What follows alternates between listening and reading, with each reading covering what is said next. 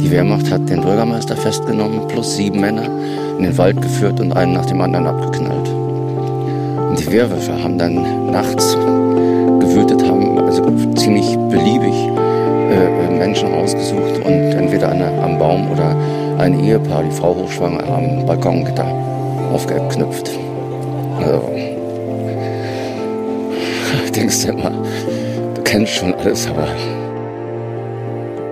49 Menschen, 49 bewegende Geschichten. Ein Stück Deutschland. Der Podcast. Moin, moin, herzlich willkommen zu Ein Stück Deutschland, unserem Podcast über Flucht und Vertreibung von Jüdinnen und Juden in der Nazizeit und auch über jüdisches Exil nach Argentinien. Folge 33 sind wir jetzt schon angekommen und schön, dass ihr wieder dabei seid und schön, dass du dabei bist. Moin, Corinna. Guten Morgen, Carsten. Ja, herzlich willkommen hier da draußen und ja, auch schön, dass du da bist, Carsten. Wir haben eine sehr, sehr lange Pause gemacht. Ähm, ja, wir hatten viel Arbeit, wir beide, und Urlaub mussten wir ja auch machen. Ja, und es ist unheimlich viel passiert bei ein Stück Deutschland. In den kommenden Folgen werden wir hier nach und nach davon berichten. Worüber wir heute erzählen, ist, Corinna, deine Reise nach Westfalen. Genau, ich war mit Tim nämlich unterwegs. Ja, Tim Hoppe, nur zur Erinnerung, das ist der, der Fotograf, den kennt ihr schon, der die tollen Bilder für ein Stück Deutschland gemacht hat. Genau, Tim und ich waren auf den Spuren von Edith Weinberg unterwegs. Über Edith Weinberg haben wir schon zwei Folgen gemacht, die Folgen 18 und 19. Ähm, ihr wart jetzt in dem Geburtsort Silixen und in Lemgo unterwegs. In Lemgo hat sie mit ihren Eltern vor ihrer Auswanderung gelebt. Genau, und ähm, sowohl in Silixen auch als, äh, als auch in Lemgo, da habe ich wirklich super spannende Interviews führen können mit Menschen, die sich auch mit ihr und der Geschichte ihrer Eltern beschäftigt haben. Zum ersten Mal äh, sogar in den 80er Jahren, sehr lange her. Und ähm, ja, ich würde sagen, dazu machen wir in ein paar Wochen äh, Folgen, eine neue Folge. Aber die Interviews muss ich natürlich jetzt erstmal schneiden. Ja, nachdem ihr in Silixen und in Lemgo wart, ähm, wart ihr dann in Lünen im Ruhrpott. Genau, einen Tag später. Und zwar bei einer Stolpersteinverlegung für Edith Nassau. Und ihre Eltern, ihre Geschichte kennt ihr ja schon, falls ihr die letzte Folge gehört habt. Heute gehen wir wieder ins Detail. Ja, um 12 Uhr sollte die Stolpersteinverlegung losgehen. 11.30 Uhr ähm, wart ihr da und seid dann als allererstes auch gleich demjenigen begegnet, der 1996 die Sache mit den Stolpersteinen initiiert hat, dem Künstler Gunther Demnig. Genau, er war auch ein bisschen zu früh da und kam uns entgegen. Ich vermute mal, er wollte sich einen Kaffee holen oder so. Und ich hatte gerade erst gelesen, dass er vor kurzem seinen 90.000. Stein verlegt hatte. So viel und so krass, ja. dass er das macht. Ja. ja, ja, Wahnsinn, Wahnsinn, extrem viel. Als ich ihn, also als ich ihm das erste Mal begegnet bin, 2018 bei der ähm, Stolpersteinverlegung für Lore Brieger. Damals sind wir gestartet mit der Internetseite, ne? Genau. Und da äh, hatte er gerade seinen 75. Stein verlegt. 75.000. Stein verlegt. Äh, was rede ich denn? Ja, 75.000. Ja. Stein. Ja. Genau. Das sind also 25.000 Stolpersteinverlegungen in vier Jahren. Ja, krass. Ja, das ist wahnsinnig viel. Genau. Tim und ich ähm, sind dann auf ihn zugegangen, haben ihn begrüßt und dann habe ich ihn gleich darauf angesprochen, also auf die 90.000. Verlegung. Vor 14 Tagen etwa habe ich in Penzberg bei, in, bei Garmisch, also ganz ziemlich südlich in Bayern, zwar waren es 18 Opfer, kann man sagen. Die wollten, die Amerikaner waren schon praktisch da, es war der 28. April, wollten die Stadt übergeben. Dann hat, kamen noch Wehrmacht versprengte Teile und Wehrwölfe. Die Wehrmacht hat den Bürgermeister festgenommen, plus sieben Männer, in den Wald geführt und einen nach dem anderen abgeknallt. Und die Wehrwürfe haben dann nachts gewütet, haben also ziemlich beliebig äh, äh, Menschen rausgesucht und entweder eine, am Baum oder ein Ehepaar, die Frau hochschwanger, am Balkongitter aufgeknüpft. Also, denkst du immer, du kennst schon alles, aber Das ist krass, dass er noch erschüttert ist, ne? Und also Ja, ich das ist auch, wenn ich es höre. Ja, es ist auch wirklich eine heftige Geschichte. Also, ähm, aber es hat Tim und mich auch überrascht. Mein Gott, ich bin ihm so echt noch nicht. Also das habe ich noch nicht erlebt gehabt vorher. Aber die Geschichte ist auch, ist ja wirklich brutal und zeigt deutlich, wie gewalttätig und kriminell das politische System war und das eben auch bis zuletzt. Ja, bis in die letzten Tage. Ja, Gunther Dämmlich, dass der so emotional involviert ist, das war uns aber irgendwie nicht klar. Ich habe ihn in Lünen zum dritten Mal erlebt und hatte ihn bisher immer nur als den erlebt, der so im Hintergrund agiert, der die Steine verlegt und dann weiterreist, um noch mehr Steine an dem Tag, an dem gleichen Tag dann zu verlegen. Ähm, weil er hat ja irre, irre viel zu tun. Und davon hat hat er uns dann auch erzählt. Aber ich habe ja im letzten Jahr für die Stiftung drei neue Mitarbeiter einstellen müssen. Wir haben jetzt drei Produktionsstätten. Eine bei mir im Atelier, dann natürlich Berlin immer noch und in Amsterdam im Goethe-Institut.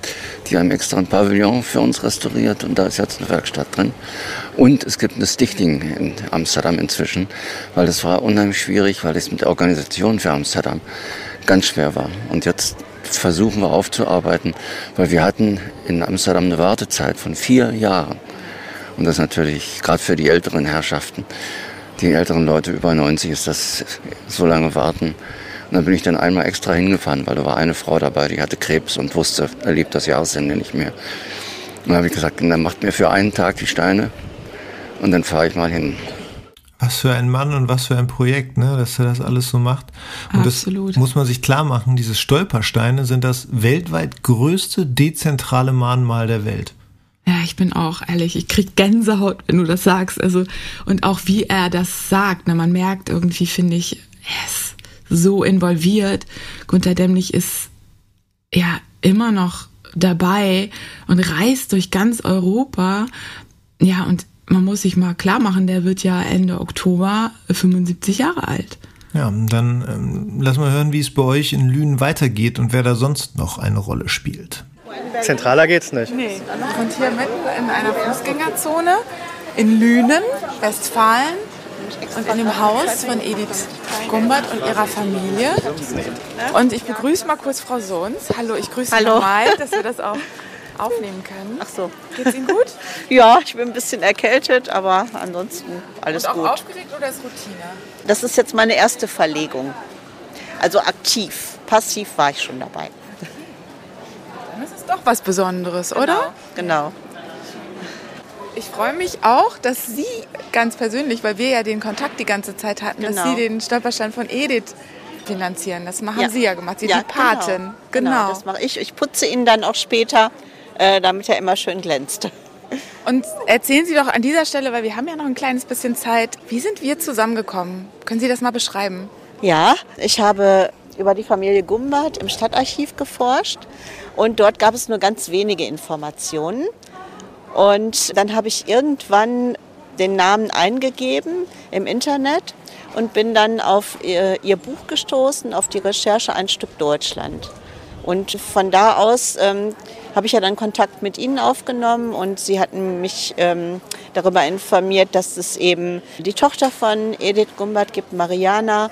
Und ich habe mit ihr Mailkontakt aufgenommen. Wir haben auch Videocalls gemacht und ja, das war eine sehr schöne Erfahrung. Es geht hier in Lünen also um Familie Gumbert.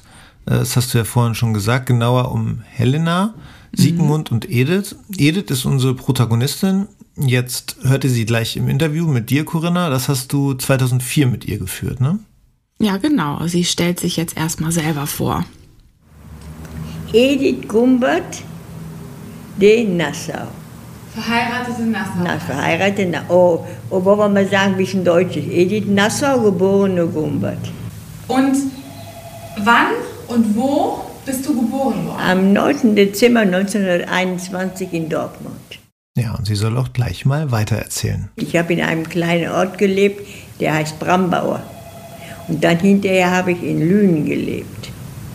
Also ist, das ist in Nordrhein-Westfalen, Ruhrpott, Ja, alles so, ne? Westfalen. Genau. Sie im Kohlenpott. Ja. Westfalen. Westfalen, nicht Nordrhein-Westfalen. Ja, genau. Stimmt, da war ich ganz ungenau. Nordrhein-Westfalen gab es natürlich damals noch gar nicht. Im nächsten Ton hören wir Udo Kart auch ein echter Westfale. Er ist die zentrale Person bei der Stolperstein-Initiative in Lünen. Genau, ich habe ihn gefragt, welche Bedeutung der Tag für die Initiative hat. Also genau diese Verlegung am 13. Juni. Für uns ein sehr schöner Tag, nicht nur weil die Sonne scheint, sondern äh, weil wir heute drei verschiedene Geschichten haben. Wir verlegen heute äh, sieben Stolpersteine für zwei Familien, einmal für die Familie Levi, einmal für die Familie Gumpert. Begrüßen dürfen wir dann heute auch einen Gast aus Israel und per YouTube zugeschaltet äh, ist dann jemand aus Argentinien, ja, eine Mariana. Tochter, die Mariana, genau. äh, die du vielleicht noch kennst. Ja, ich habe sie kennengelernt, 2019. Ja, ja dann haben wir noch die Eintragung in das Goldene Buch von Gunter Demnig. Das musste vor zwei Jahren wegen Corona ausfallen, das holen wir jetzt schnell nach. Ja, ich finde das natürlich gut, dass die Sache mit dem goldenen Buch wegen Corona ausgefallen ist. So konnten wir nämlich jetzt bei der Stolpersteinverlegung dabei sein. Wo genau steht das Haus, in dem Familie Gumbert gewohnt hat? Das steht in der Langen Straße. Das ist also wirklich mitten in der Stadt. Die Wohnung der Gumberts war in der Nummer 53. Oh je, da ist jetzt ein Euroshop in dem Haus. Und TSV Sport Reha im ersten Stock. Aber das Haus kann man sich vorstellen. Das war damals bestimmt, sah das ähnlich aus. Außer dass unten kein Euroshop drin war und ein Inkognito-Schmuckgeschäft. Okay, und Wohnungen sind da drin. Aber erstmal findet die Stolpersteinverlegung für eine andere Familie statt und danach für Familie Gumbert, mitten in der Fußgängerzone von Lünen. Bevor wir jetzt aber zur Verlegung kommen, sollten wir jetzt erstmal von Edith erzählen, von ihrer Geschichte. Es muss ja erstmal klar werden, warum Gumbert Stolpersteine bekommen haben. Wir wissen von Gisela Sohns, die ja recherchiert hat, dass Sigmund Gumbert Kaufmann war er ähm, ist am 28. Juni 1886 in Hof bei Kassel geboren. Kassel damals noch mit C geschrieben. Und Helena Gumbert ist am 1. Januar 1887 in Warendorf im Kreis Warendorf geboren. Das ist in der Nähe von Münster. Die Infos hat Gisela Sohns vom Lüner Stadtarchivar Freddy Niklowitz der hat sie bei der Recherche nach Dokumenten unterstützt und hat die Heiratsurkunde gefunden. Genau, und daher wissen wir auch ihren Geburtsnamen. Helena war eine geborene Herz und geheiratet haben Helena und Sigmund am 14. Januar 1921 in Brambauer. Das Dokument hat Beate uns transkribiert, Beate Hoppe. Ähm, die hat ja schon öfter mal äh, für uns äh, Dokumente ähm, transkribiert. Lieben, lieben Dank, Beate, an dieser Stelle. Und ja, wir wissen daher, dass Leo Leon und Julius Sandhoff Trauzeugen waren. Vermutlich sind das Freunde gewesen, denke ich mal. Ja, und ganz offensichtlich auch Nachbarn, denn auch sie haben in Brambauer gelebt, so wie Helena, alle in der Waldrupper Straße. Richtig. Kurze Orientierung. Brambauer ist ein Nachbarort von Lünen. Von 1928 an gehört Brambauer sogar zu Lünen, also sozusagen verwaltungstechnisch. Beide Orte liegen ganz in der Nähe von Dortmund. Und in Brambau hatte Ediths Vater dann ein Konfektionsgeschäft. Viel mehr ließ sich aber leider nicht rausfinden. Ja, aber sicher ist, bei der Reichstagswahl 1933 bekommt die NSDAP 44 Prozent aller Wählerstimmen. Ohne absolute Mehrheit wird Hitler am 30. Januar 1933 Reichskanzler. Also elf Jahre nach Ediths Geburt. Ja, da wird er zum Reichskanzler ernannt. Und das ist echt, kann man sagen, ein ziemlich unerhörter Vorgang. Das hatten wir auch ja schon in vorherigen Folgen schon mal beschrieben. Ja. Und ja, für Edith und ihre Eltern und die anderen Jüdinnen und Juden in der Nachbarschaft ändert sich eben damit alles. Das war in Lünen sowie im ganzen Deutschen Reich. Interessant ist aber, dass die meisten Menschen in Lünen auf die Ernennung Adolf Hitlers zum Reichskanzler wohl erstmal verhalten reagiert haben. Aber schon anderthalb Monate später wurden die Nazis bei der Kommunalwahl in Lünen mit 25 Prozent der Stimmen stärkste Kraft. So heißt es auf der Internetseite Verwischte Spuren. Die NSDAP setzt auch in Lünen von Anfang an auf Terror und Gewalt. Und das Krasse ist, finde ich, dass kann man sich heute irgendwie ja leider wieder vorstellen. Die Anhänger in der NSDAP stört das irgendwie überhaupt nicht. Also diese, diese, dieser Terror und Gewalt. Man fragt sich immer, finde ich, wie das kommen konnte. nur wenige Jahre davor dümpelte die Partei echt noch bei mehr, äh, wenig mehr als zwei Prozent rum. Ja, aber einer der Gründe für den Erfolg der Partei war wohl unter anderem, na klar, die Weltwirtschaftskrise von 1929. Na klar, durch hohe Arbeitslosigkeit und die grassierende Armut ist es eben das ganze politische System der Weimarer Republik in so, ins Wanken geraten. Viele Menschen mhm. haben damals den Glauben an die Republik und an die demokratische Verfassung verloren.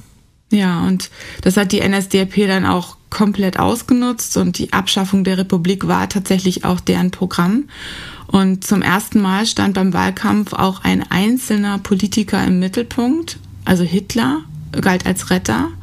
Ja, auf verwischte Spuren äh, verwischte-spuren.de, da kann man das nachgucken, heißt es weiter, Zitat, politische Gegner wurden daraufhin nach und nach ausgeschaltet. Ja, das war das Programm der NSDAP von Anfang an, auch für alle transparent eigentlich. Ja. ja, und zwar seit der Gründung der Partei 1920. Kein Geheimnis. Also. N nee, genau. Auch dass die S äh, NS NSDAP explizit gegen Jüdinnen und Juden vorgehen würde oder wird, das war absolut bekannt. Besonders deutlich wird das, wenn man sich ähm, ihren 25-Punkte-Plan der Partei von 1920 anschaut. Der war extrem radikal, ähm, rassistisch und antisemitisch unter anderem. Es wurde darin da angekündigt, dass Juden die deutsche Staatsbürgerschaft entzogen werden wird. Die Partei propagierte die vor allen Dingen auch die jüdisch-bolschewistische Weltverschwörung. Juden und Marxisten seien schuld an der Niederlage des Ersten Weltkriegs. Hitler sagte damals schon, jetzt kommt noch ein Zitat, kein Jude kann daher Volksgenosse sein. Und du hast Ede 2004 im Interview gefragt, ob sie konkrete Erinnerungen an diese Zeit hat. Oh, viel zu viel. Keine guten. Keine guten. Da haben sie uns neun, wie die, wie die ersten Pogrome waren. Äh, da war ich in der Schule, da war ich elf Jahre alt. Da hat man uns den ersten, eins von den ersten Tagen aus der Schule rausgeschmissen und hat bei uns alle, alle Geschäfte zugemacht. Und ich, ich habe, meine Schule war außen, war, wir haben in Brambauer gewohnt, das war ein kleiner Ort und die Schule war in Lünen, das war ein bisschen größer. Und wie ich dann nach Hause kam, nachdem ich aus der Schule rausgeflogen bin, da standen bei uns die Nazis vor der Tür. Und die wollten mich nicht reinlassen. Und sage ich, ich, hab, ich fing an zu weinen, ich wohne doch hier. Was haben sie gesagt, du bist ein jüdisches Kind, du siehst doch gar nicht jüdisch aus. Das, das ist, was man so in, der, was in Erinnerung hat. Und da warst du elf Jahre alt? Da war ich elf Jahre alt, das war das erste Jahr, das war 33. Also sofort von Anfang an wurde es für euch ganz Von Anfang an, von Anfang an. Ja, man kann es gar nicht oft genug sagen. Wir haben ja wieder den Boykott der jüdischen Geschäfte. Der war schon oft Thema in unseren Podcast-Folgen. Und das müssen wir jetzt heute nicht nochmal vertiefen. Ja, das stimmt. Aber dass dieser Boykott in fast jeder Erinnerung unserer Protagonistinnen und Protagonisten vorkommt, finde ich, zeigt, dass er wirklich nahezu alle Jüdinnen und Juden betroffen hat. Und es zeigt, dass es ein einschneidendes Erlebnis war. Mit, mit diesem Boykott änderte sich alles. Und zwar nicht nur für Jüdinnen und Juden, sondern für die gesamte Gesellschaft, weil ja alle daran teil hatten. Genau, die NSDAP setzt auf Exklusion. Sie setzen darauf, die Jüdinnen und Juden aus der Mehrheitsgesellschaft auszuschließen. Sie nennen es den arischen Volkskörper. Ja, es klingt schon echt widerlich. Ja. Ne? Ja.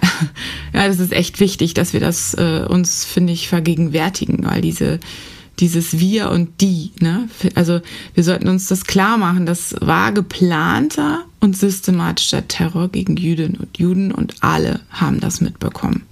Und sehr viele haben von Anfang an eben auch mitgemacht.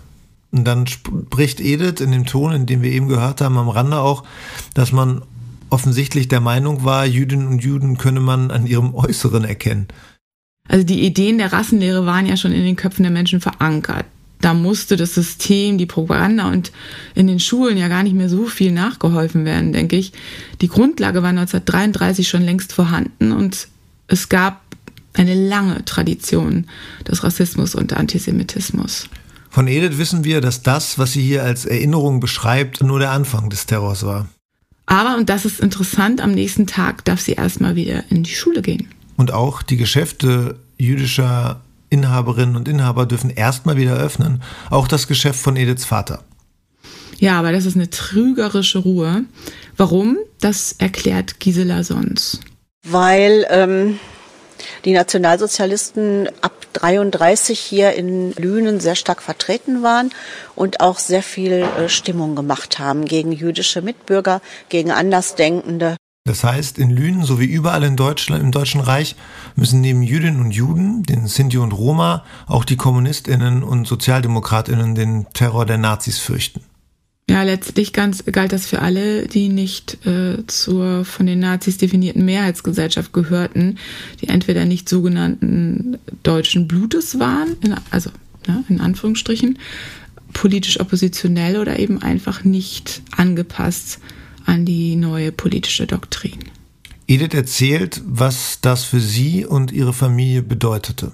Und, äh, man hat immer in Angst gelebt. Eines Tages kamen kam die Nazis zu uns und äh, wollten meinen Vater holen. Haben, haben viele, haben sie viele Juden geholt, im Konzentrationslager gebracht und ermordet. Und, und bei uns konnten sie nicht rauf, denn wir haben zur Miete gewohnt und der Hausinhaber war kein Jude und der hat sie nicht reingelassen. Und dadurch haben wir Glück gehabt. Aber ich vergesse das auch nicht, wie sie geschält haben und geschält und geschält. Hätte der Vermieter also die Nazis, wie, so, wie sie so schön sagt, äh, nicht abgehalten, hätte Ediths Vater das vielleicht eben nicht überlebt. Ja, ich denke, das könnte echt gut sein, weil viele, vor allem männliche Juden, sind in dieser Anfangszeit ja auch verhaftet worden.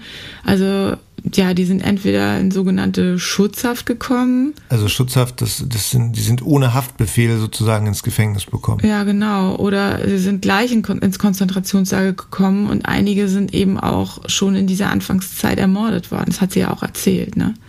Die Schutzhaft war damals tatsächlich das am häufigsten angewendete Mittel, politische Gegner oder andere den Nationalsozialisten missliebige Menschen aus dem öffentlichen Leben zu entfernen. Ja, die nationalsozialistische Herrschaft war von Anfang an eine Diktatur. Dazu gehört natürlich all diejenigen auszuschalten, die der Ideologie im Wege stehen. Und Edith hat noch mehr erzählt und würde ich sagen, da hören wir jetzt mal zu. Ich will dir was sagen. Wir, wir durften zum Beispiel keine, keine Nachrichten hören vom Ausland. Und meine Mutter, die hat immer gerne die Nachrichten von Luxemburg gehört. Und da hat sie sich, ich erinnere mich, da hat sie sich vor dem Radio, das waren früher noch die großen, die großen Radio, hat sich vorhingesetzt, ganz nah, damit ich ja keine Nachbarn hören, dass sie äh, Nachrichten von Luxemburg hört. Wir haben immer, immer in Angst gelebt, immer in Angst gelebt.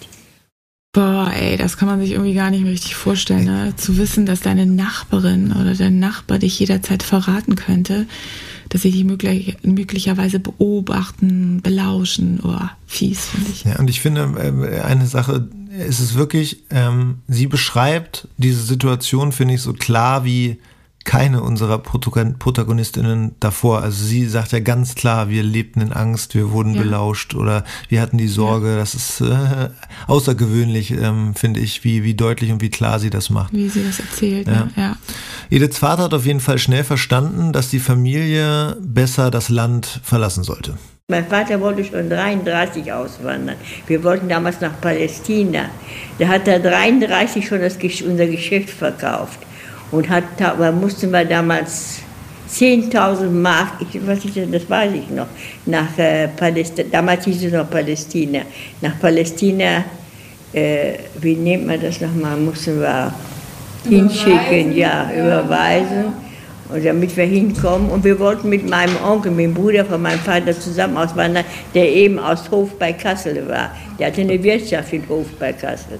Und, äh, und die wollten nämlich mit Vater zusammen in Palästina eine Wirtschaft aufmachen. Und da hat mein Vater das Geschäft verkauft und hat gewartet, dass mein Onkel auch alles verkaufen würde. Und da hat mein Onkel geschrieben, ich verkaufe nichts, ich bleibe hier, Hitler, der geht ja sowieso bald weg. Da hat mein Vater seinen Kopf verloren und hat nach 1934 ein, anderes Geschäft gekauft, ein großes Schuhgeschäft gekauft in Lünen. Ja, rückblickend war das natürlich absolut falsch, aber so haben ja sehr viele gedacht, dass das mit den Nazis und Hitler schnell vorbei sein würde. Ja, Edith hat über ihren Onkel im Interview dann auch richtig, der hat sich richtig aufgeregt. Ja, mein Onkel hat einen Rückzieher gemacht. Er geht nicht nach Palästina, er geht nicht raus, er bleibt in Deutschland. Hitler geht sowieso bald, wir brauchen nicht auszuwandern. Er ist denn da geblieben und mein Vater hat dummerweise das Geschäft gekauft. Und mein Onkel, der war nachher eher hier in Argentinien wie wir. Ja, ja. lassen wir uns nochmal genauer anschauen, wie die Menschen in der Nachbarschaft von Gumbert zum Nationalsozialismus standen. Ja, an dieser Stelle wollen wir euch unbedingt einen Film auf einen Film aufmerksam machen, den ihr euch bei Vimeo angucken solltet. Die Kinder der Turnstunde von Michael Kupzig. Den habt ihr auch bei der Stolperstein-Verlegung kennengelernt. Er hat nämlich die Verlegung für Ediths Tochter in Buenos Aires auf Video aufgenommen. Genau, und Udo Kart hatte mir von dem Film aber schon vorher, ähm, also hatte mir Wochen vorher schon davon geschrieben, ähm, dass ich den unbedingt ansehen soll. Und ja, und er ist wahnsinnig beeindruckend. Die Kinder der Tonstunde, das ist ein 90 Minuten langer Dokumentarfilm, eine sehr detaillierte Rekonstruktion der Geschehnisse eben in Lünen und Brambauer zwischen 1933 bis 1945 ja, mit sehr vielen Zeitzeuginnen und Zeitzeugen, was echt toll ist, Jüdinnen und Juden, die den Holocaust überlebt haben und nicht jüdischen Nachbarinnen und Nachbarn. Ein, ja, wie ich finde, auch echt berührender Film. Michael Kupczyk erzählt die Geschichte anhand der Schicksale von 17 Kindern, die auf einem einzigen Foto zu sehen sind. Dieses Foto zeigt eben eine Turnklasse an der jüdischen Volksschule Lünen. Ja, ich habe äh, mit ihm, also ich habe ihn gefragt, ob wir hier im Podcast Sequenzen aus diesem Film als Audios nutzen dürfen. Und das dürfen wir. Danke, danke, lieber Michael. Danke dafür. Das ist wirklich total toll. Und dann deshalb auch danke von mir. Wir hören jetzt die erste Sequenz und, war zum, und zwar zum Besuch Hitlers in Lünen am 1. Juni 1934. Am 1. Juni 1934 stattet Hitler höchstpersönlich der Stadt Lünen einen kurzen Besuch ab. Der ganze Ort ist in heller Aufruhr. Wir sahen Hitler erscheinen, sahen ihn mit eigenen Augen, versteckt hinter den Vorhängen, wie er wie ein Gottgesandter von der Bevölkerung empfangen wurde. Ach, alles war ja so gespannt und die Stadt war voll Menschen. Ne? Dann kam er auf die Bäckerstraße, reingefahren in die Stadtmitte. Ne? Wir sahen Menschen im Straßenstaub knien mit erhobenen Armen, wie um ihn anzubeten. Der fuhr sofort so vorbei, lange Straße, Richtung und weg war er. Und alles hat Hitler geschrien. Und ruckzuck war der durchgefahren. Also. Meine Güte, es ist wirklich. Äh, äh, entstehen Bilder, entstehen ja. Bilder im Kopf, äh, die man eigentlich nicht sehen möchte. Nee. Äh, soweit die Stimmung. Also sind auch übrigens wirklich Originalaufnahmen, ne? Ja. Aus, von diesem Besuch. Okay. Also Filmaufnahmen ja. in diesem Film. Richtig gut. Also man sieht die Leute zwar nicht knien, das ist eine Erinnerung, die dieser Mann ähm, hat. Ja. Aber das, das entsteht dann wirklich im Kopf, ne? Wow. Soweit die Stimmung von etwa 50 Prozent der Nachbarinnen und Nachbarn von Gumbatz und den anderen nur etwa 200 Jüdinnen und Juden in der westfälischen Kleinstadt. Ja, die haben sich wahrscheinlich sehr schnell sehr, sehr einsam und bedroht gefühlt. Ja, und lass uns auch darüber reden, wie es mit Edith und ihrer Familie weitergeht. Sie und die anderen versuchen, ja, ein halbwegs würdiges und normales Leben zu führen. Am 1. Mai 1935 zieht die Familie von Brambauer nach Lünen. Edith geht weiter zur Schule, aber nicht mehr in Lünen. Es war eine, eine, eine, höhere, eine höhere Mädchenschule, hat man das genannt in Deutschland. Es war kein Lyzeum, eine höhere Mädchenschule. Und wie war dort die Repressalien? In der Schule selbst nicht. In der Schule selbst nicht. Es war eines der ersten Tage, wo man mich irgendwann rausgeschmissen hat, aber am anderen Tag konnten wir wieder hin. Nur in der Schule selbst nicht. Bis, zu, bis ich, äh,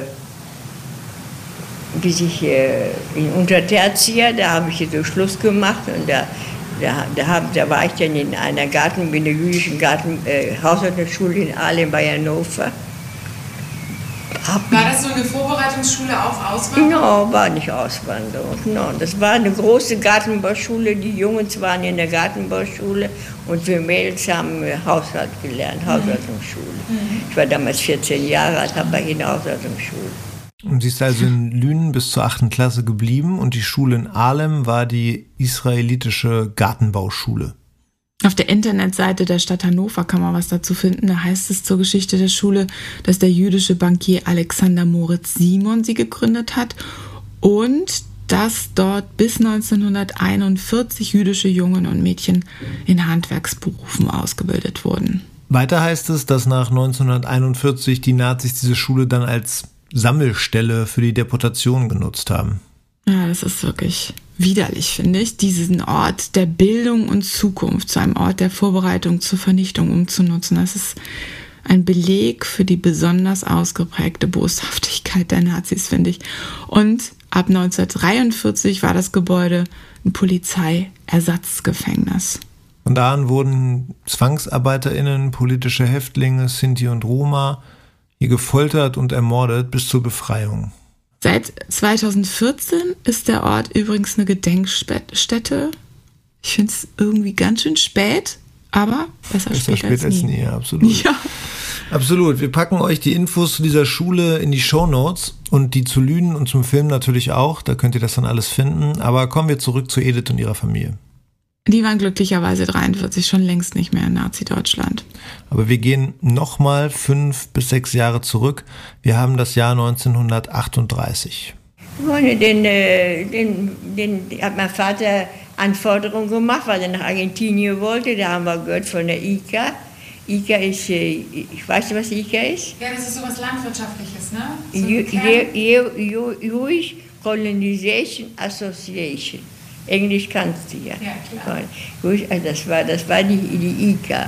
Das war ein, ein, der Baron Hirsch hier, der hat das gemacht für die Juden, damit die Juden nach. Da, sind wir, da haben wir, mein, Vater musste nach, ist nach Paris gegangen, der war alles von Paris ging das aus. Hat für sämtliche Juden bei uns in, in der Stadt, in Lünen, hat er auch gemacht, sind viele nach hierher gehabt. Mein Vater alles arrangiert, der hat das alles gemacht in Paris. Ja, ohne die IKA wären viele Jüdinnen und Juden, eine, wäre das eben nicht möglich gewesen, die Ausreise. Das war neben einer Bürgschaft durch Verwandte die einzige Möglichkeit, legal zum Beispiel nach Argentinien auszuwandern. Absolut, genau. Gegründet hatte die IKA, ähm, die, also die Jewish Colonization Association, ähm, Baron Maurice de Hirsch bereits 1891 in London als Aktiengesellschaft und zwar ursprünglich für Jüdinnen und Juden, denen es in ihren Heimatländern wirtschaftlich schlecht ging. Sie sollten die Möglichkeit bekommen, sich als Landwirtinnen in den USA, Kanada, Brasilien, Argentinien, Palästina und Zypern niederzulassen. Einige Jüdinnen und Juden haben das dann eben auch in der Nazizeit genutzt, wenn auch aus anderen Gründen eben, leider. Ja, genau. Diese Möglichkeit nutzt eben auch jetzt Familie Gumbert. Ähm, der Druck der, durch den Judenhass und antijüdische Gesetze wird eben immer, immer, immer größer. Die Stimmung gegen sie wird immer aggressiver, auch in Lünen. Und man muss es leider sagen, auch so wie wir es in vielen anderen Folgen schon gesagt haben, eine wichtige Zäsur ist die Nacht vom 9. auf den 10. November 1938. Die Reichspogromnacht. Da haben also auch viele Anwohner, viele Mitbürger mitgeholfen, jüdisches Eigentum zu zerstören und ähm, das zu verbrennen. Das war nochmal Gisela Sohns von der Stolperstein-Initiative. Sie hat mit Udo Kart, äh, mir und Tim erzählt, was in unmittelbarer Nachbarschaft von Gummerts Wohnung passiert ist, nur zwei Häuser weiter. Auch bei Levi war das ja der Fall, an der Langstraße 49. Äh, dass man da die auch erwischen wollte. Die hatten man auch vorher schon auf dem Schein gehabt. Da wusste man, aha, äh, wir bereiten jetzt die Pogromnacht vor und da müssen wir jetzt die und die Leute eben äh, fangen und dann irgendwie in die Lippe reinschmeißen. Und die haben es ja geschafft, dann, wenn man die Örtlichkeiten kennt, es gibt dann zu anderen Straßen, zur anderen Straße hinten noch einen Hinterausgang von der Metzgerei. Und da haben sie es dann geschafft, da eben da wegzulaufen. Zwei jüdische Bürger haben die Nazis in der Nacht aber erwischt. Das war eben Elsoffer und das war dann der Hermann Markus Aronstein. Und äh, die waren eben Opfer, man sagt ja immer, man spricht ja immer von dem 9. November. Eigentlich war es ja der 9. November und der 10. November, die Nacht auf diesen Tag hin. Nur das eben zur, zur Klarheit weil die fingen ja abends dann an, die Leute eben äh, zu drangsalieren und dann hat man sie in die Lippe geworfen und gesagt, das schwimmt mal schön. Und wenn die immer wieder zurückkamen, hat man gesagt, so, musst du noch mal einmal hin und her schwimmen. Und der Aaronstein, der hat es geschafft, eben an einer Stelle rauszuklettern und hat das Ganze überlebt und äh, Der äh, Waldemar Elsoffer, der ist leider ertrunken. Den hat man dann auch Tage später erst wieder jenseits der Lippe am Ufer dann aufgefunden. Die Pogromnacht spielt in dem Film von Michael Kupczyk natürlich auch eine große Rolle, ist ja klar. Und im Folgenden hört ihr also eine längere Sequenz aus Die Kinder der Tonstunde, die uns noch einiges klarer machen kann. Kurzer, kurzer Hinweis, das ähm, sind jetzt tatsächlich mehrere Minuten, aber wir finden es wichtig, dass ihr das einmal hört. Demonstration gegen Juden. Unter dieser Überschrift erscheint in der Lüner Zeitung vom 10. November 1938 eine kleine Notiz. Hinter den harmlosen Zeilen verbirgt sich eines der schlimmsten Kapitel der Lüner Stadtgeschichte. Paris. Der deutsche Diplomat Ernst vom Rath schwebt in Lebensgefahr, seit ihn am 7. November 1938 der jüdische Immigrant Herschel Grünspan angeschossen hat. Meine Mutter hörte die Nachrichten. Ach du lieber Gott, sagte sie, wenn das mal nicht für uns böse Folgen hat. So, was hast du denn? Da hast du doch nichts mit zu tun. Ja, sagt sie, das ist doch ein Jude. In München und in ganz Deutschland zelebriert die NSDAP am 9. November das Gedenken an den Putschversuch von 1923 und die Toten der Bewegung. Veranstaltungsort in Lünen ist der Schützenhof an der Kappenberger Straße. Mitten in den Festakt platzt die Meldung vom Tod des deutschen Diplomaten in Paris. Später nach den Feierlichkeiten saßen wir noch mit einigen Kameraden beisammen. Kreisleiter Joost wurde ans Telefon gerufen. Als er zurückkam, gab er bekannt, dass in ganz Deutschland die Synagogen brennen und sagte, dass in Lünen das Gleiche geschehen solle. Gegen 1 Uhr nachts werden von einer Menge teils vermummter Personen die Fensterscheiben der Synagoge eingeschlagen. Der Schulraum und der Betsaal werden verwüstet. Die zertrümmerten Einrichtungsgegenstände werden auf den nahegelegenen alten Markt gebracht, mit Benzin übergossen und angezündet. Inzwischen waren da ein bis 200 Personen versammelt. Viele hatten sich vermummt und trugen Räuberzivil. Einige waren betrunken. Sie sind um das Feuer herumgetanzt und haben jüdische Zeremonien nachgeahmt. Wir verspürten Brandgeruch und eilten an die Fenster. Da sahen wir ein helles Feuer auf dem Platz vor unserem Haus brennen. Wir sahen die Bewohner des Platzes von ihren Fenstern aus dem traurigen Schauspiel zusehen. Da schellte es heftig an unserer Tür. Mein Mann öffnete das Fenster und wurde von Unbekannten ersucht, schleunigst zu öffnen. Wir warfen in Eile ein paar Kleider über und stürzten die Treppe herunter. Unten empfingen uns die Bewohner des Unterhauses, die so viel menschliche Regung verspürten, uns in Eile die Hintertür des Hauses zu öffnen. Wir hörten das Geschrei der Hitlerleute. Wohin? Wir flohen, nein, flogen geradezu durch eine stille Seitenstraße an der katholischen Kirche vorbei zur Polizeiwache. So fanden wir uns zum ersten Mal im Leben in einer Gefängniszelle wieder. Und in der Nacht ging unser Telefon. Da war mein Onkel am Telefon und bat meine Mutter sofort rüberzukommen. Wir haben sie den ganzen Laden zertrümmert. Eine Horde mit Knüppeln bewaffnet holte die Juden Voss und Rosenberg aus ihren Wohnungen in der Kirchstraße. Der Jude Alfred Feldheim wurde nur mit Hemd und Hose bekleidet zum alten Markt getrieben, wo er zu Jehova beten sollte und wo er von der Menge in das Feuer gestoßen wurde. Ein Polizist riss Feldheim aus dem Feuer zurück und hat ihn dann in Schutzhaft genommen.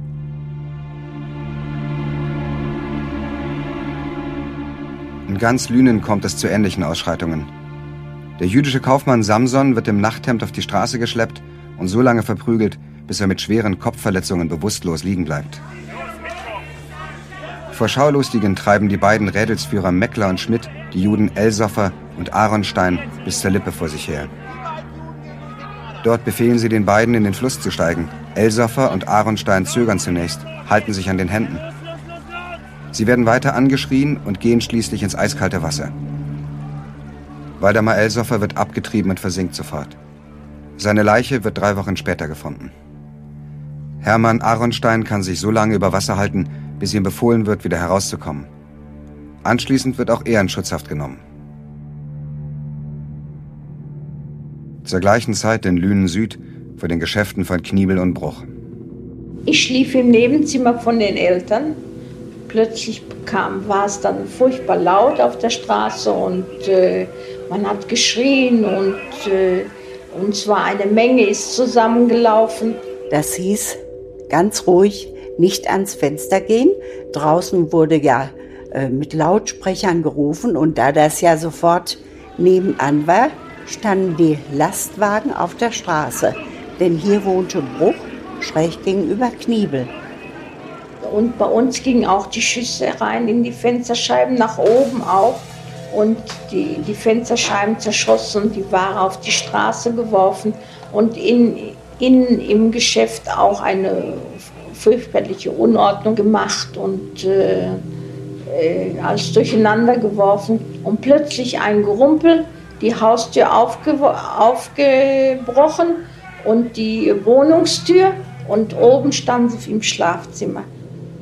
Da kamen drei vermummte Gestalten mit Gewehren und haben gesagt äh, zu meiner Mutter und zu mir, wenn sie sich ruhig verhalten, äh, geschieht ihnen gar nichts. Und schon ging ein Schuss los, ein Bauchschuss durch die Decke. Mein Vater lag noch im Bett, den haben sie gar nicht aufstehen lassen.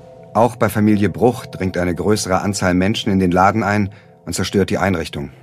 Und im Treppenhaus nebenan, da schallte, das waren Männerstimmen, dass man dachte, meine Zeit, was ist da? Mehrere Angreifer brechen gewaltsam in die Wohnung der Bruchs ein und betreten das Schlafzimmer. Sie treffen dort auf Albert Bruch. Einer der Täter zieht seine Pistole und gibt zwei Schüsse ab. Bruch ist sofort tot. Auf der anderen Straßenseite muss sich der herbeigerufene Hausarzt der Familie Kniebel den Weg durch eine feindselige Menschenmenge bahnen. Er kann allerdings nur noch den Tod von Sigmund Kniebel feststellen. No, dann äh, ist er gegangen und die Mutter und ich, wir waren alleine mit, mit ihm.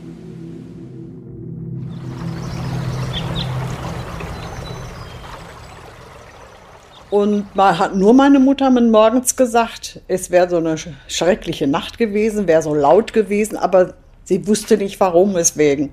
Hat mich fertig gemacht, ich musste zur Schule. Ja, dann musste ich die ganze Straße runter und dann auf der Ecke war ja dann, da kam alles nur der ganze, die ganze Straße voll Scherben. Und auch Stoffteile und eben Ware, verschiedene Sachen und das lag eben halt alles noch rum. Und dann konnten Mama rechts gucken, da war Kniebel, das Haus, die, die äh, Rollors, die waren runter, das waren ja so dicke Eisenrollors, ja, die waren durchschossen. Bei Bruch war genau dasselbe, die Scheiben, alles war kaputt. Und äh, dann sahen wir auch, dass zwei Särge rausgetragen wurden. Und es war ganz fürchterlich. Und dann durften wir nicht stehen bleiben. Wir mussten, da standen welche, wir mussten weitergehen und dann rechts rein gingen wir zur Schule.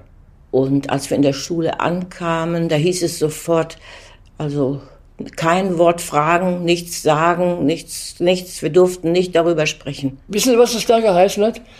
Da hat der Führer sicher nichts von gewusst.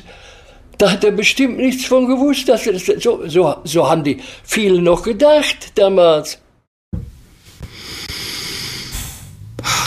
Heftig, oder? Ja, man braucht die Bilder, die Fernsehbilder gar nicht. Dann nee, das ist wirklich auch eine gutes, äh, gute Sache zum Einhören, ja. Oh. Also äh, wie viele Morde sind das gewesen? Also ich ja, annähernd, annähernd 30.000. Achso, das eben, ja. Das, ja. ja, genau. Ja, drei, drei, vier Menschen in genau. der Nacht schon ja, getötet. Genau. Allein in dem. Ja, ja, ja. Insgesamt annähernd 30.000 vor allem männliche Juden werden im ganzen Deutschen Reich in dieser Nacht verhaftet, erzählt der Film weiter. Zahlen, die durch die Schilderungen der Zeitzeuginnen, die Michael Kupczyk für seinen Film befragt hat, nicht mehr abstrakt sind irgendwie, ne, finde ich. Ja, total. Also wie die alle erzählen, das ist Wahnsinn. Und man kann vielleicht so ein bisschen raushören, ähm, die einen, das sind ja tatsächlich Jüdinnen und Juden, auch die Tochter von den Kniebels, ne? Die ist ja auch mit dabei. Und aber auch äh, Nachbarinnen und Nachbarn, die das so wahrgenommen haben. Es ist wirklich, ähm, wirklich sehr beeindruckend. Und ich sag euch da draußen nochmal ganz, ganz äh, ein, äh, inbrünstig, ja. Äh, ich möchte euch das wirklich ans Herz legen, diesen Film zu schauen, weil man wirklich ein gutes Gefühl dafür bekommt, wie diese Stimmung da war, damals war und wie das alles so gelaufen ist. Jetzt speziell am Beispiel Lünen, aber irgendwie ist es natürlich für, für alle Orte in Deutsch, im Deutschen Reich ähm, anwendbar letztlich oder übertragbar, wirklich sehr, ins, äh, sehr empfehlenswert. Und ähm, ja, was ich auch irgendwie so total krass finde, diese beiden Haupträdelsführer, Meckler und Schmidt, die ja auch erwähnt werden, das, das muss man sich vorstellen, die morden oder zumindest äh, versuchen es in einem Fall und im anderen Fall ja auch erfolgreich, äh, vor einer ganzen Menge Schaulustiger. Die glotzen und grölen. Alle finden das scheinbar total richtig. Und das finde ich echt unfassbar. Keiner hilft, ja. keiner macht was, keiner empört sich. Ja, unglaublich, was sich aus so einer Situation entwickeln kann, wenn eben niemand interveniert. Ne? Und ja, absolut. Auf der Internetseite Verwischte Spuren haben wir vorhin ja schon genannt und setzen wir auch nochmal in die Show Notes, gibt es hierzu auch nochmal detaillierte Infos und da könnt ihr das dann nochmal nachlesen. Genau, und Udo Kart ergänzt auch noch was. In Löhnen Süd waren dann auch noch die, äh, KPD-Leute, die natürlich dann auch noch erschossen wurden. Und das war dann die Geschichte äh, kurz vorher noch, Karfreitag, wo die dann im Rombergpark in Dortmund einige erschossen wurden. Nazis haben gewütet. Absolut gruselig. Ja. Die Stimmung ist also extrem aufgeheizt, gewalttätig, wie wir jetzt auch gehört haben, eindrücklich und lebensgefährlich. Und in dieser feindlichen Nachbarschaft wollen die Gumbats verständlicherweise nicht bleiben. Aber mit der geplanten Auswanderung über die Ika gibt es noch leider noch ein Problem. Nur zur Orientierung, wir haben immer noch das Jahr 1938. Und den, äh, den mussten wir warten. Wir konnten aber nicht alleine auswandern, weil wir nur drei Leute waren. Wir mussten den mehr haben. Da wollten wir zusammen mit dem Onkel, mit dem anderen Onkel, mit dem Bruder von meiner Mutter auswandern. Und der hat, äh, der hat dumme Sachen gemacht, der hat geredet, äh, äh, irgendwas gegen die Nazis gesagt, irgendwie was, und da ist er verhaftet worden und da ist, und da ist er auch nicht, konnten die auch nicht. Wir haben immer Pech gehabt mit, mit unserer Familie. Weißt, du musst raus, erste Nachbarn sind schon tot oder im KZ oder andere Bekannte sind bereits ausgewandert. Der Druck steigt also von Tag zu Tag. Ja, und Edith erzählt dann, wie es weitergeht. Und da mussten, wir, da, da mussten wir uns eine andere Familie suchen, mit der wir äh, auswandern konnten. Und der Onkel ist denn im Konzentrationslager ja, ja, ja, Onkel, Onkel, den, den Sohn von dem Onkel, mein Vetter, den haben wir nachher mitgenommen. Der war mit, der ist mit uns auf den Kampf gegangen. Wir mussten nämlich alle einen Vorfahrer haben. Und das war unser Vorfahrer. Der musste sich schon ein Jahr arbeiten hier damit, damit er schon ein bisschen Ahnung hatte von der Landwirtschaft. Und, aber, aber seine Eltern und seine Brüder, seine Brüder sind alle umgekommen. Kam der Konzentration. Alles durch Schuld von, meinem, von dem Vater. Na, die Edith meint natürlich einen Onkel. Aber seine Schuld war das sicher nicht. Also. Nee absolut nicht seine Schuld, Schuld der Nazis natürlich, aber. Ja. Der Neffe, ja. also der Sohn von diesem Onkel, fährt jetzt allein vor. Das ist auch ganz schön heftig, nicht? Ohne seinen Vater oder andere direkte Familienangehörige in ein Land, das er eben nicht kennt. Ja, aber Gumbalds haben dann bald ihre Papiere zusammen. Bleiben konnten sie ja nicht, das wussten sie. Wir mussten ja raus, weil ja entweder, entweder wir mussten raus oder wir sind, äh, oder ich sehe es heute nicht hier. Habt, das, habt ihr das richtig schon so auch gewusst, dass es, in, dass es im Konzentrationslager enden wird? man, viele, man, man hat es nicht gewusst, aber man hat es man hat gefürchtet. Man hat es gefürchtet. Ja. Wir sind hier erst 39 ausgewandert, mit dem vorletzten, sozusagen mit dem vorletzten Schiff.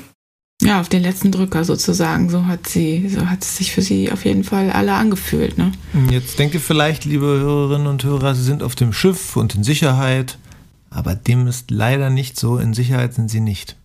Ja, wir haben August 1939, also etwa zwei Wochen vor dem Überfall auf Polen durch die deutsche Wehrmacht. Kriegsgefahr liegt in der Luft. Und wenn man das so sagen darf, das ist ein guter Cliffhanger und deswegen endet diese Folge jetzt auch an dieser Stelle. Ja, auch weil wir sowieso noch zu viel zu erzählen haben zu Edith Nassau oder geborene Gumbart ja, dass es locker noch für eine weitere Folge reicht. Und nächstes Mal erfahrt ihr, warum Familie Gumbert auf dem Schiff nicht in Sicherheit ist und wie es für Edith und ihre Eltern weitergeht. Außerdem werden wir bei der Stolpersteinverlegung dabei sein und nochmal mit Gunther Demnig sprechen und noch ein paar andere Beteiligte kennenlernen. Und die Nachfahren von Edith werden auch noch zu Wort kommen. Genau, Ediths Tochter und ihr Schwiegersohn. Und darüber freue ich mich total. Ja, das war also die Folge 33. Vielen Dank, dass ihr dabei wart und wir möchten euch wieder erinnern auf www.einstückdeutschland.com. Da könnt ihr euch ähm, das Projekt noch detaillierter angucken, auch die vorgelesenen Folgen anhören. Ihr könnt euch auch Bilder dann zu den einzelnen Menschen angucken, was immer ganz eindrücklich ist, wenn man die Folge hört, weil diese Bilder von Tim Hoppe wirklich ganz, ganz viel ausdrücken. Und wenn ihr unseren Podcast noch nicht abonniert habt, dann macht das unbedingt. Und ihr könnt diesen Podcast auch bewerten. Das geht mittlerweile nicht nur noch, nicht nur bei Apple, sondern auch bei Spotify und anderen Plattformen. Und wir würden uns natürlich freuen über Sterne, über viele Sterne möglichst und vielleicht auch Kommentare, weil uns das nämlich deshalb für uns deshalb gut ist, weil der Podcast dann leichter zu finden ist für Menschen, die sich für dieses Thema interessieren und für diese Geschichten interessieren, dann werden die einfach, wird das vielleicht sogar mal in deren Timeline oder sowas angezeigt. Also bitte eine Bewertung und wenn ihr Feedback habt, dann freuen wir uns auch. Bitte schreibt doch einfach eine Mail an sozial@einstückdeutschland.com. Ein Stück natürlich mit UE dann. Und Carsten, ich habe aber noch mal eine Frage. Was ist eigentlich, wenn jemand über unsere Seite den Podcast hört? Also nicht über eine Podcast-Plattform, sondern über genau. unsere Seite direkt. Da kann man keinen Kommentar schreiben. Da kann man oder? keinen Kommentar schreiben, nein. Hm. Ganz ärgerlich. Ja, aber deshalb unbedingt bei, bei Apple Podcast oder bei Spotify was äh, hinterlassen. Aber es gibt nämlich auch Menschen, die weder noch haben, ne? Die haben keinen Apple Podcast und kein Spotify. Naja, dann ist das so. Dann freuen wir uns natürlich umso mehr um Feed, über Feedback über die Mail. Ne, Genau. wenn, wenn, wenn es nicht geht, einen Kommentar zu schreiben, ja. Es wäre aber auf jeden Fall total toll, wenn ihr auch unseren Podcast weiterempfehlen würdet.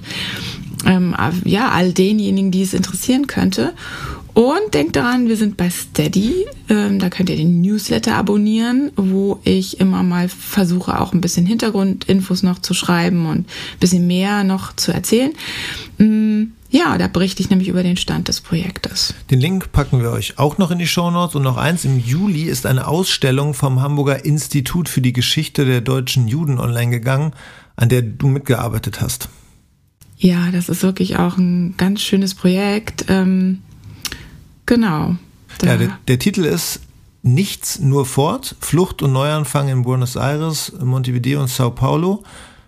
Ja, die Ausstellung erzählt anhand von Familiengeschichten mit spannenden Dokumenten ähm, von der besonderen Bedeutung Südamerikas für die jüdische Auswanderung. Sei also eine ganz gute Ergänzung tatsächlich zu unserem Projekt hier auch. Ja, und äh, eben anhand dieser drei Städte, Buenos Aires, Montevideo und Sao Paulo. Ja, und die HistorikerInnen Anna Menny und Björn Siegel haben sie gemacht. Finde sie sehr gelungen, toller Überblick. Ich habe konkrete, also ich habe da, ich habe ja mit denen kooperiert. Ich habe Kontakte, Zitate, Audios und Ausschnitte aus dem Film beigesteuert. Und schön für ein Stück Deutschland ist einfach, dass die Seite immer wieder an das Projekt, also zu dem Projekt verlinkt. Wer also mehr wissen landen will, der landet dann eben auch auf unserer Seite, was natürlich super ist. Zu der Ausstellung packen wir euch natürlich auch noch einen Link in die Shownotes. Also Genau, dieses man- Mal man muss- unbedingt in die Shownotes gucken. Ja, unbedingt. Da ist echt super viel drin. Aber ich muss auch nochmal sagen, leider läuft diese Ausstellung nicht auf dem Smartphone. Da hat irgendwie, glaube ich, die, die Finanzierung oder die, die Förderung nicht äh, gereicht. Aber auf dem Rechner kann man sich die, kann man sich, sich gut angucken. Entschuldigung. Ja, genau. Also da muss man leider darauf verzichten, die auf dem Smartphone anzuschauen. Ja, und jetzt wirklich vielen, vielen Dank für euer Interesse. Das war jetzt ein kleiner Werbeblock am Ende. Wir freuen uns, dass ihr dabei wart und wir hoffen, dass ihr bei der nächsten Folge auch wieder mit dabei seid. Und ja, ich sag Tschüss. Ja, danke auch von mir fürs Zuhören und danke an dich, Carsten. Bis zum nächsten Mal. Ciao. Tschüss.